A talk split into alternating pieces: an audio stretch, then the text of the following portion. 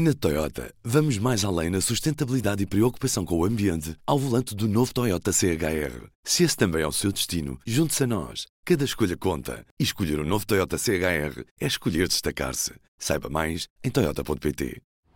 Ora viva! Nos seus ouvidos, Ruben Martins está a ouvir o P24. Mas se estivesse no Campo Grande, em Lisboa, ou em Santa Cruz do Bispo, no Conselho de Matosinhos, provavelmente não iria conseguir ouvir o seu podcast até ao fim sem ter de interromper o episódio. Ou melhor, sem ser interrompido.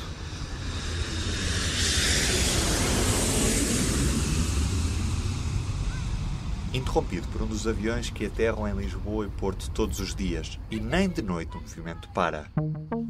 Olhamos para o aeroporto Humberto Delgado em Lisboa. Na teoria e por lei, entre as 11 horas da noite e as 7 horas da manhã, não deviam existir mais de 26 movimentos diários entre aterragens e descolagens, no máximo semanal de 91 movimentos noturnos. Mas se consultarmos o site da ANA, Aeroportos de Portugal, é possível ver que, na última noite de sexta para sábado, estavam previstas 22 chegadas para esse período e 18 partidas.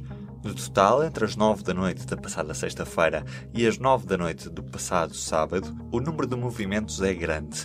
141 chegadas, 135 partidas. Escrevia a Cristiana Faria Moreira no público há uma semana. As janelas se tremem.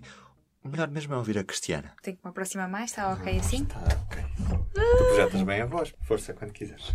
As janelas tremem. Os vidros duplos não são suficientes para conter o barulho dos aviões que passam a cada 3, 4 minutos, muitas vezes a uma altura baixa. O intenso tráfego aéreo de e para o aeroporto Humberto Delgado, a poluição e o ruído que causam, têm motivado queixas que chegam de toda a cidade. O que se teme agora é que, com a expansão prevista para a Portela, esses problemas se venham a intensificar. Com as notícias da expansão do aeroporto Humberto Delgado, deu entrada na Assembleia Municipal de Lisboa uma petição que apela a que seja feita uma campanha informativa junto dos lisboetas e de quem usufrui da cidade sobre os efeitos desta expansão, em particular na saúde, e que seja criada uma rede de monitorização em tempo real de poluentes e ruído nas áreas circundantes ao aeroporto, com medições acessíveis publicamente.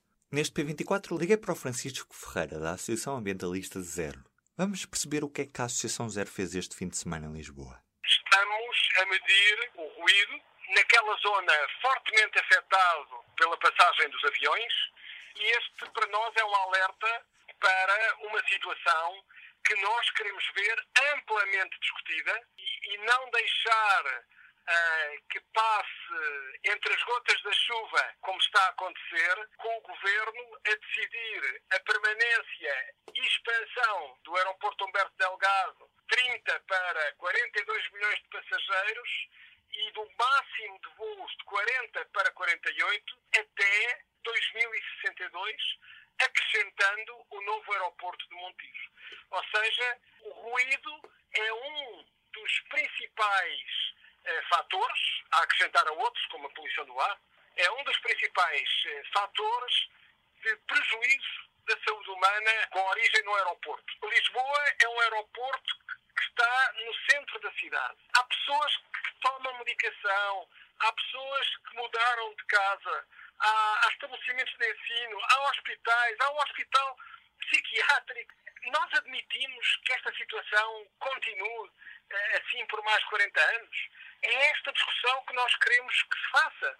Se as pessoas concordam ou não concordam, e repare, nós pedimos uma avaliação ambiental estratégica para fazer isto mesmo. E o Governo recusou.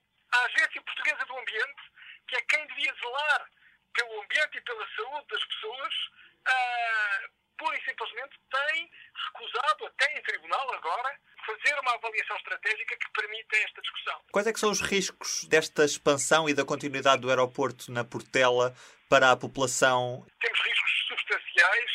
Eh, a Organização Mundial de Saúde fala de um conjunto de riscos associados às proximidades do aeroporto.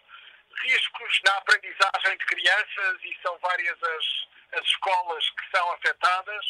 Riscos que podem levar à mortalidade porque o incómodo, o stress, depois a hipertensão, a diabetes, problemas cardiovasculares, no limite da mortalidade, há todo aqui um ciclo que está perfeitamente e cientificamente demonstrado associado à perturbação do sono eh, mesmo que as pessoas se habituem, isso é muito importante, é que há quem diga, eu já me habituei.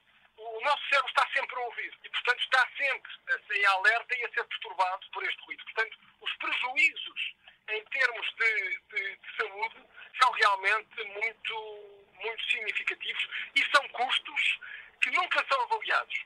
Eu, eu, eu avalio a, as supostas vantagens de um turismo de massas, mas nunca avalio o, os riscos da, dos prejuízos para a saúde de uma infraestrutura desta, desta natureza.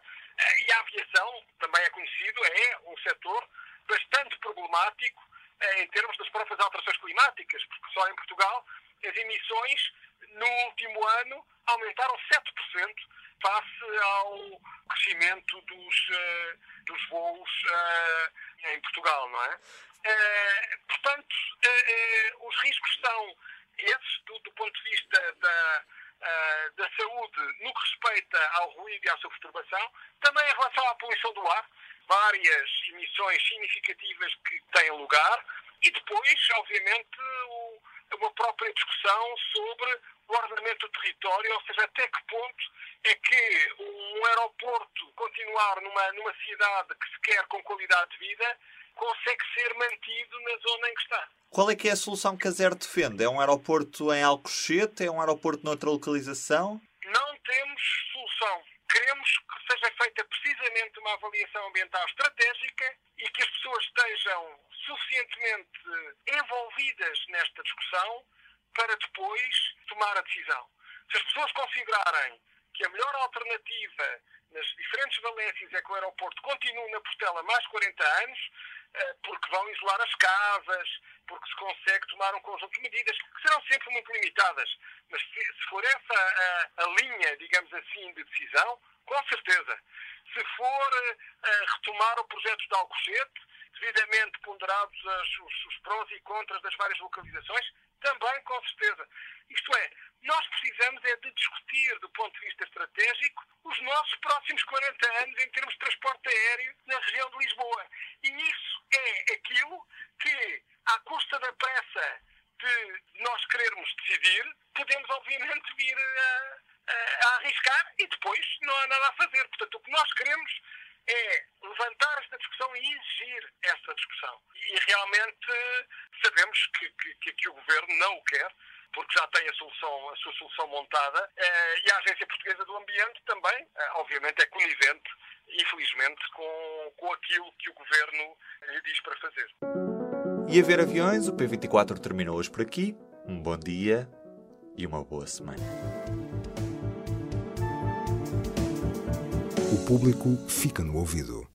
Na Toyota, vamos mais além na sustentabilidade e preocupação com o ambiente ao volante do novo Toyota CHR. Se esse também é o seu destino, junte-se a nós. Cada escolha conta. E escolher o um novo Toyota CHR é escolher destacar-se. Saiba mais em Toyota.pt.